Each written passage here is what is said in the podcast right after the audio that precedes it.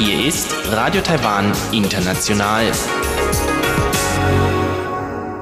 Herzlich willkommen zum halbstündigen deutschsprachigen Programm von Radio Taiwan International. Am Mikrofon begrüßt Sie Sebastian Hambach. Und folgendes haben wir heute am Montag, den 8. Juli 2019 im Programm. Zuerst die Nachrichten des Tages. Danach folgt in Taiwan Entdecken ein Interview mit Frau Zhuangli Zhen von der Sonnenschein Stiftung über die Betreuung von Menschen, die an Mundkrebs erkrankt sind. Und zum Abschluss berichtet Eva Trindl in Taiwan Monitor über die Vorauswahl der Kandidaten für die Präsidentschaftswahl im kommenden Jahr. Nachdem sich die Regierungspartei DPP bereits auf die Nominierung von Amtsinhaberin Tsai Ing-wen festgelegt hat, geht nun auch die Kandidatensuche bei der größten Oppositionspartei KMT in die Schlussphase.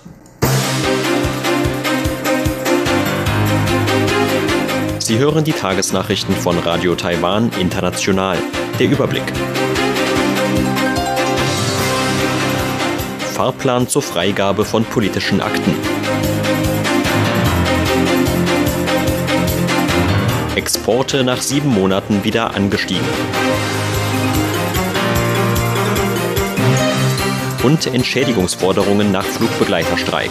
Die Meldungen im Einzelnen. Die Aktenbehörde der Landesentwicklungskommission wird die Behörden in Taiwan eigenen Angaben nach zur Freigabe von politischen Akten auffordern, die sich in deren jeweiligem Besitz befinden. Grundlage für die Forderung ist das vor kurzem verabschiedete Gesetz für politische Akten.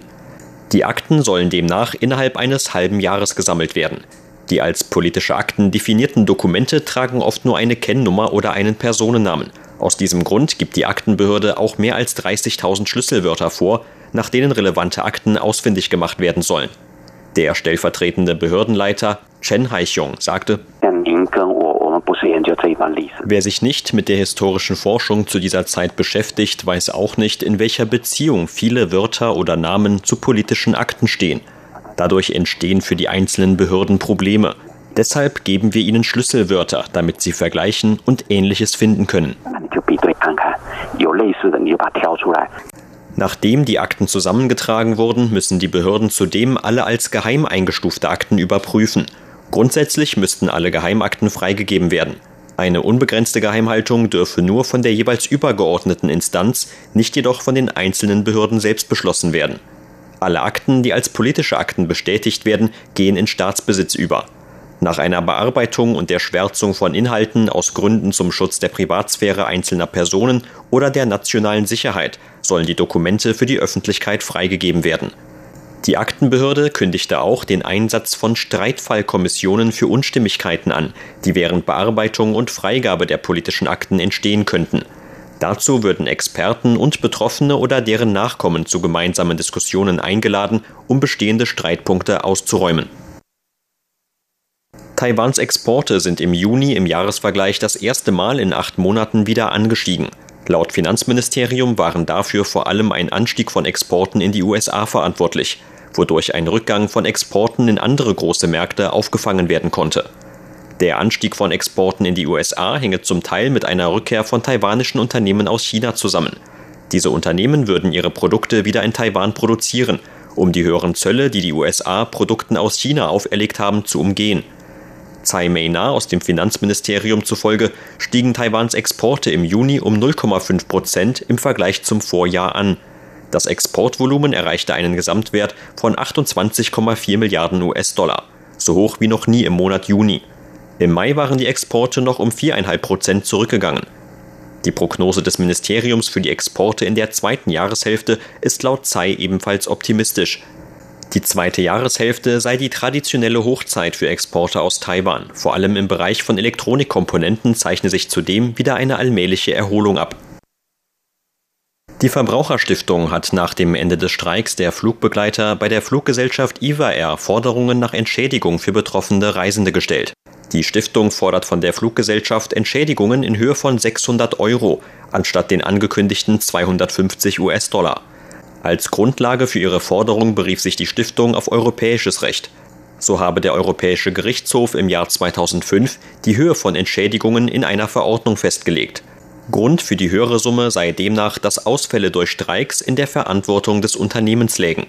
Dem Direktor der Verbraucherstiftung Jo Kaichung zufolge stünde etwa Fluggästen auf den Linien von Paris, Wien, London und Amsterdam nach Taipeh eine Entschädigung von 200 bis 600 Euro bei einer Verspätung von mehr als zwei Stunden zu.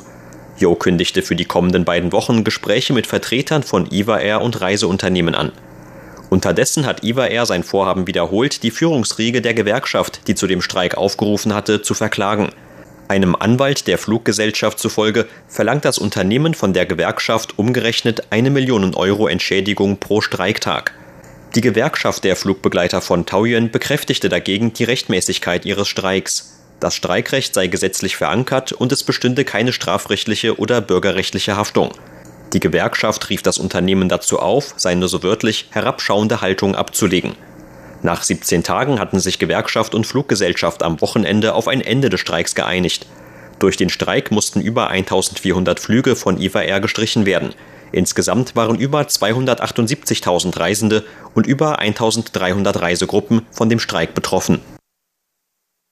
Das Außenministerium hat heute erneut bekräftigt, dass die Beziehungen zu den diplomatisch verbündeten Salomonen stabil seien. Eine Mehrheit der 50 Parlamentarier des Landes würde Taiwan unterstützen. Zudem habe Premier Sogabare kürzlich an einem Bankett auf einem Marineschiff von Taiwan teilgenommen. Nach der jüngsten Wahl in den Salomonen Ende April hatte die neu gewählte Regierung angekündigt, die diplomatischen Beziehungen zur Republik China Taiwan auf den Prüfstand zu stellen. Aus dem US-Ministerium gab es zuletzt Unterstützung für eine Beibehaltung der Beziehungen. Das Außenministerium räumte ein, dass einzelne Mitglieder der Regierung und einzelne Abgeordnete im Parlament der Salomonen den Standpunkt vertreten würden, offizielle Beziehungen mit der Volksrepublik China aufzunehmen. Die Diskussionen seien Teil einer Bewertung der diplomatischen Beziehungen des Landes. Dagegen bekräftigte das Außenministerium den engen Austausch beider Länder in den Bereichen Landwirtschaft, Gesundheit, Bildung und saubere Energien. Diese Anstrengungen würden in den Salomonen parteiübergreifend und auch vom Volk begrüßt. In Zukunft werde man die bilateralen Beziehungen weiter vertiefen. Die oppositionelle Guomindang hat heute mit telefonischen Meinungsumfragen begonnen, um ihren Kandidaten für die Präsidentschaftswahl im kommenden Jahr zu finden. Innerhalb der nächsten sieben Tage sollen fünf Umfrageinstitute jeweils 3000 gültige Telefonumfragen sammeln. Für die KMT nehmen fünf Kandidaten an der parteiinternen Vorauswahl teil. Die fünf sind Gauchungs Bürgermeister Han Guoyu, der Foxconn Unternehmensgründer Terry Guo, der ehemalige Bürgermeister von New Taipei City Eric Chu, der ehemalige Landrat von Taipei Zhou Xiwei und der Politologe Zhang Yajong. Laut Angaben der KMT werden die Festnetztelefonnummern zufällig ausgewählt und vom 8. bis 14. Juli zwischen 18.30 Uhr und 22 Uhr angerufen. Die Ergebnisse sollen demnach am 15. Juli öffentlich gemacht und zwei Tage später an das Zentralkomitee der Partei weitergegeben werden. Ihren Kandidaten für die Präsidentschaftswahl 2020 will die Partei auf dem Nationalkongress am 28. Juli offiziell bekannt geben.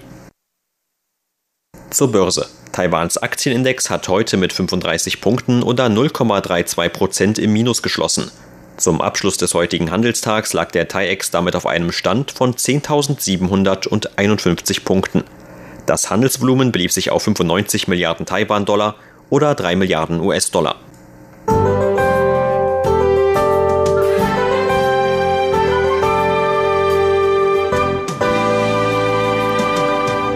Das Wetter war heute vor allem in Nordtaiwan schwül und heiß. Das Wetteramt warnte vor Hitze bei Werten von über 36 Grad Celsius und mahnte die Menschen dazu, sich vor der ultravioletten Strahlung zu schützen. In Mitteltaiwan fiel dagegen etwas Regen.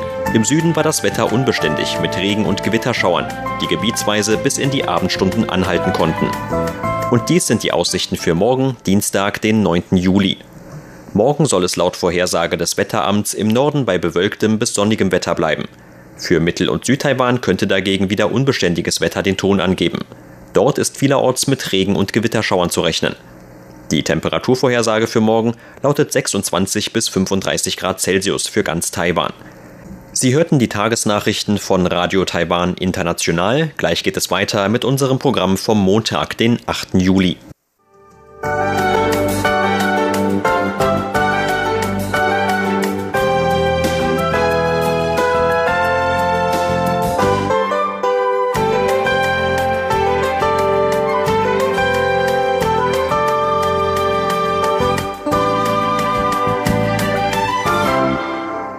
Nun folgt Taiwan entdecken. Darin heute ein Interview mit Frau Zhuangli Zhen von der Sonnenschein Stiftung über die Betreuung von Menschen, die an Mundkrebs erkrankt sind.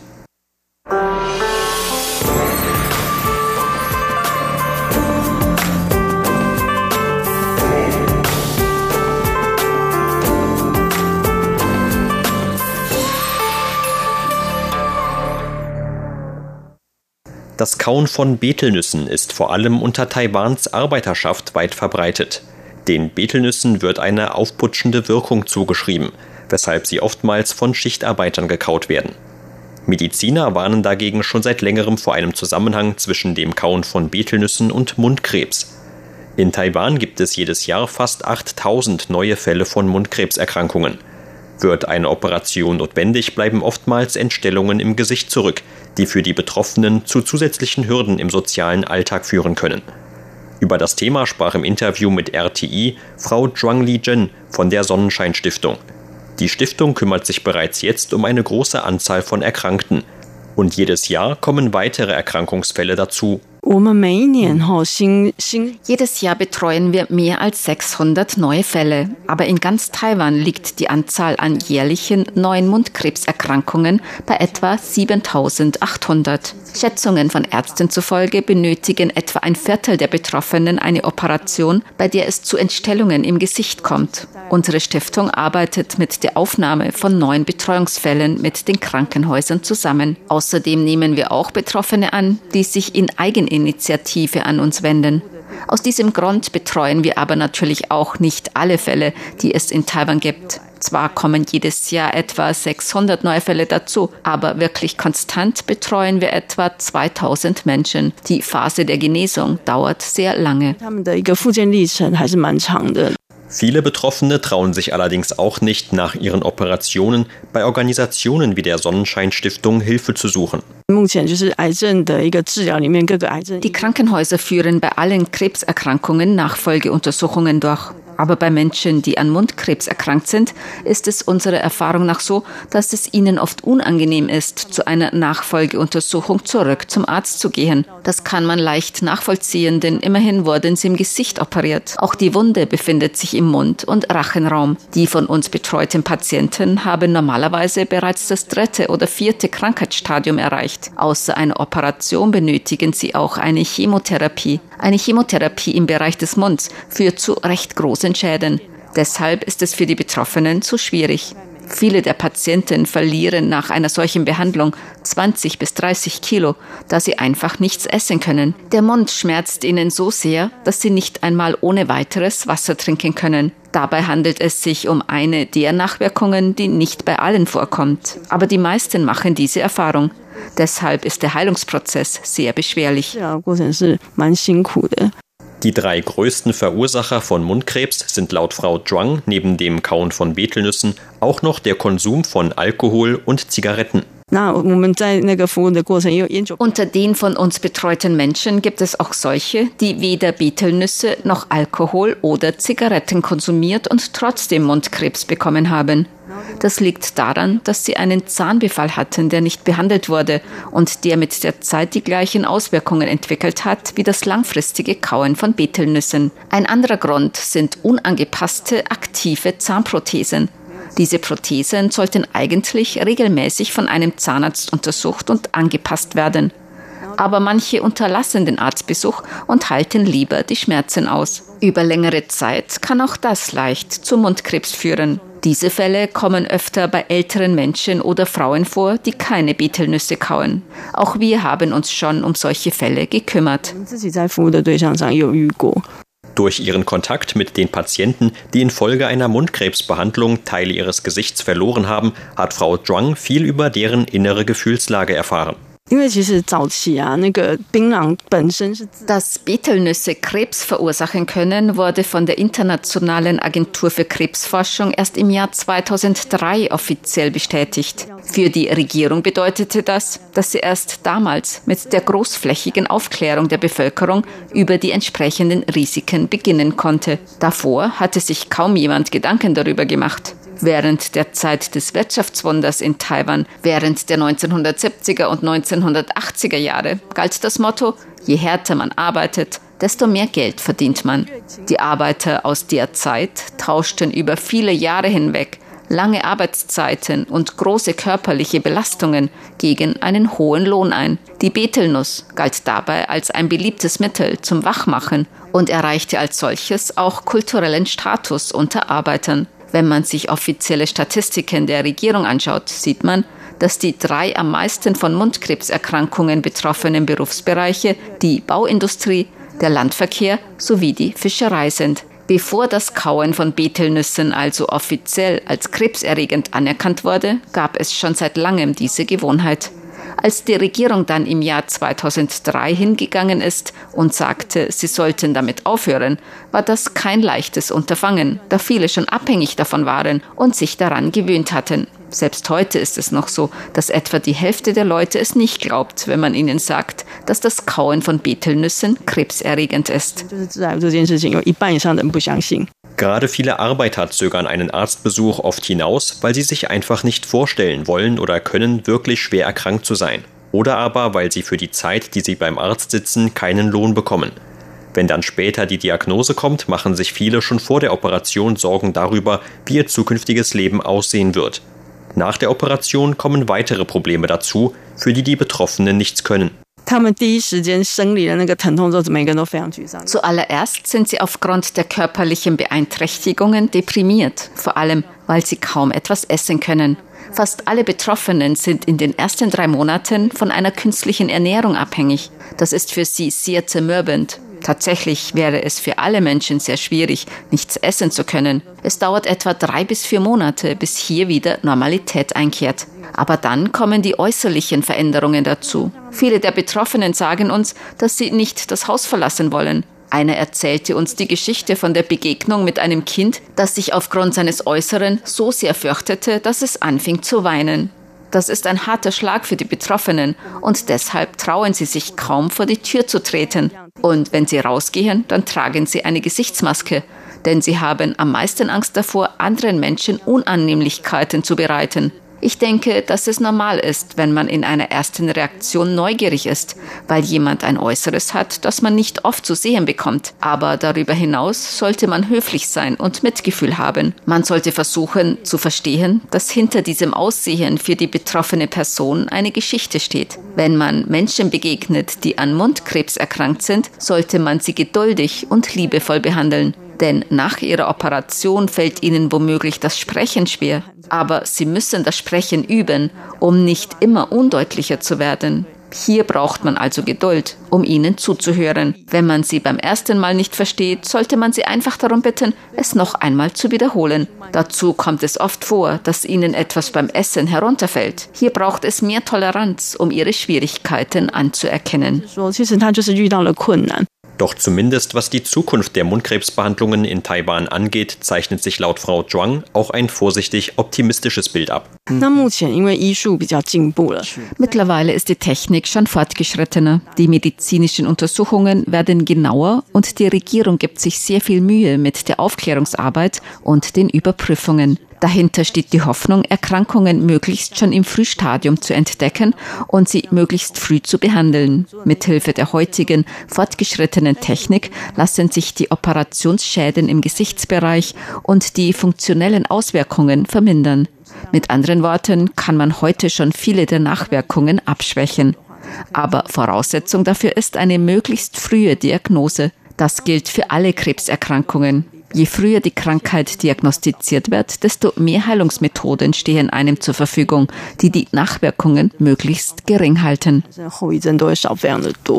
Sie hörten ein Interview mit Frau Zhuangli Zhen von der Sonnenschein Stiftung über die Betreuung von Menschen, die an Mundkrebs erkrankt sind. Vielen Dank für Ihr Interesse. Am Mikrofon war Sebastian Hambach.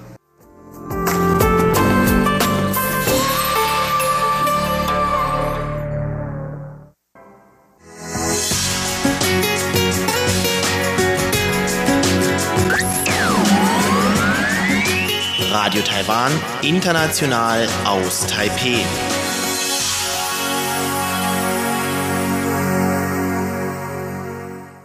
Weiter im Programm geht es nun mit Taiwan Monitor. Darin berichtet Eva Trindl heute über die Vorauswahl der Kandidaten für die Präsidentschaftswahl im kommenden Jahr.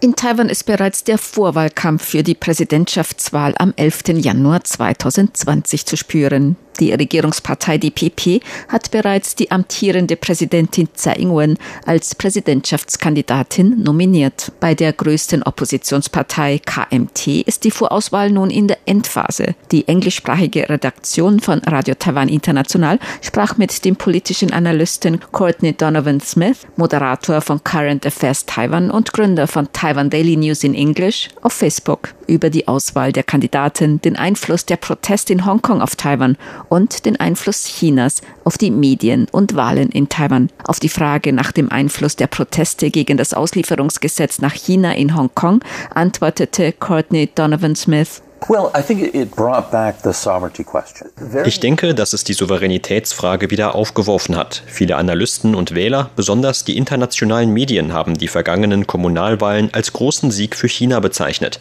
Es hieß, es sei zu erwarten, dass Taiwan viel näher an China rücken würde und ähnliches. Lokale Analysten hier in Taiwan sehen die Kommunalwahlen vom vergangenen November jedoch eher als Referendum über innenpolitische Fragen und Innenpolitik.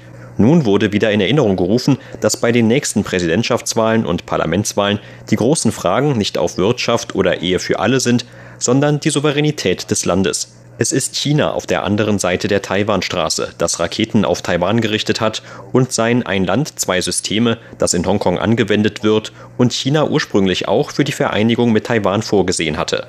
Das hat in letzter Zeit die Leute in Taiwan sehr beschäftigt. Und natürlich sagen viele Leute in Hongkong und in Taiwan, heute Hongkong, morgen Taiwan. Die Kandidatenauswahl der DPP wurde durch öffentliche Meinungsumfragen vorgenommen. Das ist anders als in den meisten anderen Ländern.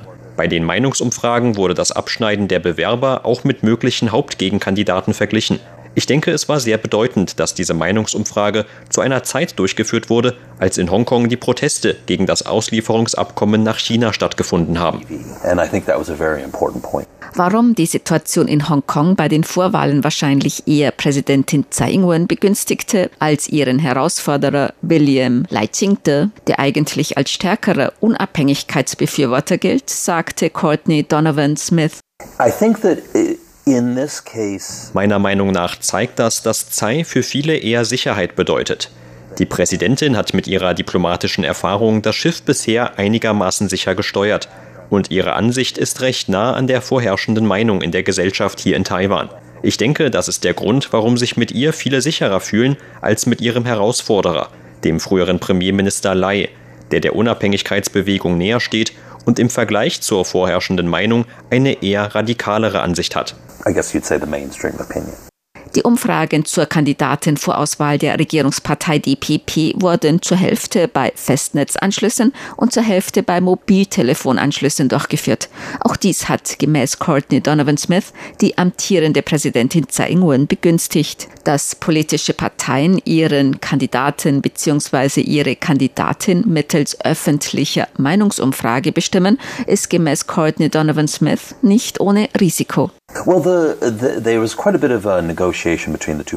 Da gab es eine Menge Verhandlungen zwischen den beiden Seiten. Ex-Premierminister William Lai Ching-de wollte, dass die Umfragen ausschließlich bei Festnetzanschlüssen durchgeführt werden. Denn seine hauptsächliche Unterstützerbasis ist eher älter.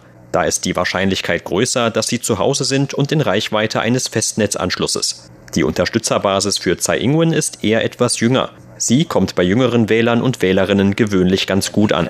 Uh, Dazu, dass politische Parteien ihre Kandidaten mittels öffentlicher Meinungsumfragen bestimmen, sagte Courtney Donovan Smith. It's tricky and it's risky. Es ist kompliziert und nicht ohne Risiko. Nehmen wir die bevorstehende Präsidentschaftswahl als Beispiel. Präsidentin Tsai Ing-wen hatte eigentlich noch gar nicht angefangen, für sich als DPP-Präsidentschaftskandidatin zu werben. Sie war nicht auf einen Herausforderer eingestellt. Denn normalerweise wird die Kandidatur zur Wiederwahl einer amtierenden Präsidentin oder eines amtierenden Präsidenten nicht durch einen anderen Kandidaten herausgefordert. Es gab da plötzlich einen Herausforderer, worauf sie nicht vorbereitet war. Sie und die Parteispitze haben deshalb ein wenig mit den Bestimmungen gespielt, um einen Aufschub zu erreichen und Tsai Ing-wen Zeit für ihre Kampagne zu verschaffen. Ein weiteres Risiko ist, dass die Ergebnisse der Meinungsumfragen heute und die Ergebnisse am Wahltag eine ganz andere Angelegenheit sind. Es kann doch sehr viel passieren. Wenn wir uns die vergangenen Kommunalwahlen ansehen, so hätte man vorher Han Guoyu keinerlei Gewinnchancen bei der Bürgermeisterwahl in Kaohsiung eingeräumt. Er hätte bei Vorwahlen wohl sehr schlecht abgeschnitten. Ich sehe noch ein weiteres Problem bei dieser Art der Vorauswahl, nämlich dass es meist die Parteimitglieder sind, die aktiv an der Basis arbeiten oder Geld spenden. Ihre Unterstützung wird mit dieser Methode nicht bemessen. Die Methode, dass die Kandidatur zu einem Teil von innerparteilichen Vorwahlen und zu einem Teil durch öffentliche Meinungsumfrage bestimmt wird, hätte beides mit einbezogen. In Taipeh fand kürzlich eine große Protestkundgebung gegen den Einfluss Chinas auf die Medien statt. Auch hier sieht Courtney Donovan Smith den Einfluss der Entwicklungen in Hongkong. Ich denke, dass das großen Einfluss hatte. Es hat den Fokus gesetzt. Ich denke außerdem, dass es bei den Kommunalwahlen vergangenen November und zu Beginn der Vorbereitungen auf die Präsidentschaftswahl im Januar 2020 eine sehr deutliche und offene Ausrichtung einiger Medien gegeben hat, die sehr starke und sehr offene Beziehungen mit China haben, woraus sie auch überhaupt keinen Hehl machen. Und sie machen auch ihre Absichten ganz deutlich und dass sie langfristig die Vereinigung Taiwans mit China fördern. So machte zum Beispiel der Bürgermeister von Kaohsiung, Han Guoyu, 60 Prozent der gesamten Nachrichtenberichterstattung eines Nachrichtenfernsehkanals aus. Also 60 Prozent Berichterstattung für diesen einen Kandidaten. Das ist schon sehr offensichtlich. One candidate. That's all their news coverage darüber, dass China offenbar den Bürgermeister von Kaohsiung, Han Kuo-yu, von der Partei KMT bevorzugt, sagte Courtney Donovan Smith. Also ja, etwas ist sehr interessant. Es wird auch viel darüber gesprochen, dass es zwei große Gruppen gibt, die große Geschäftsbeziehungen mit China haben. Und offenbar werden einige ihrer Entscheidungen über Inhalt und Mitarbeiter in China gebilligt. Doch sie scheinen zwei unterschiedliche Kandidaten für die KMT zu unterstützen. Es mag also nicht ganz so einfach sein. Vielleicht gibt es unterschiedliche Leute in China, die unterschiedliche Kandidaten bevorzugen. Aber eines ist ganz klar, dass sie für die Kandidaten der Partei KMT sind. Auf die Frage nach dem Einfluss Chinas auf die Medien in Taiwan antwortete Courtney Donovan Smith, politischer Analyst und Moderator von Current Affairs Taiwan. In some ways it's just simply obvious. In manchen Hinsichten ist es einfach offensichtlich. Wenn Sie zum Beispiel den Nachrichtenkanal ansehen, der 60 Prozent seiner Nachrichtenberichterstattung Han Guoyu widmete, dann ist man sich ganz im Klaren darüber, woher diese Tendenz kommt. Es ist zu einem gewissen Grad auch eine Frage des Marktes, ob man den Kanal sehen will oder nicht. Aber es kann auch sehr viel subtiler sein und komplizierter, wie es der Journalist William Young kürzlich in einem Post der Deutschen Welle dargestellt hat. Er hat darauf hingewiesen, dass es viele Radiostationen, zum Beispiel in Mittel- und Südtaiwan, gibt, in Regionen, die traditionellerweise politisch eher lokaler orientiert sind, was zum Beispiel die Souveränitätsfrage angeht. Und dass es viele Radioprogramme gibt, deren Zuhörerschaft vor allem ältere Männer sind. Diese Radioprogramme sind sehr beliebt und es handelt sich nicht einmal um politische Programme, aber es kommt Geld und Einfluss von China. Und so werfen sie hin und wieder einige politische Fragen auf erwähnen etwas und die Unterstützung von KMT-Kandidaten oder Kandidaten des blauen Lagers hat kürzlich unter dieser Bevölkerungsgruppe deutlich zugenommen. Ich habe festgestellt, dass es bei den Kommunalwahlen plötzlich einen sprunghaften Anstieg von Twitter-Nutzern bei Han Guoyu gegeben hat. Um ungefähr ein Drittel oder ein Viertel an einem einzigen Tag. Damit sollte demonstriert werden, dass er beliebter ist als andere Politiker, weil er mehr Follower hat. Es ist oft die subtilere Art und Weise, die eher Anlass zur Sorge bereitet.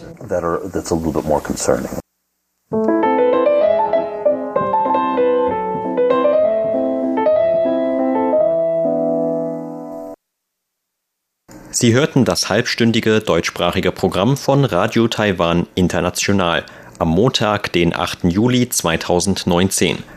Unser aktuelles Radioprogramm und weitere Sendungen können Sie im Internet on demand hören unter der Adresse www.de.rti.org.tv. Weitere Informationen und Videos von der RTI Deutschredaktion rund um Taiwan finden Sie zudem auf unserer Facebook-Seite und auf unserem YouTube-Kanal. Am Mikrofon verabschiedet sich heute von Ihnen Sebastian Hambach.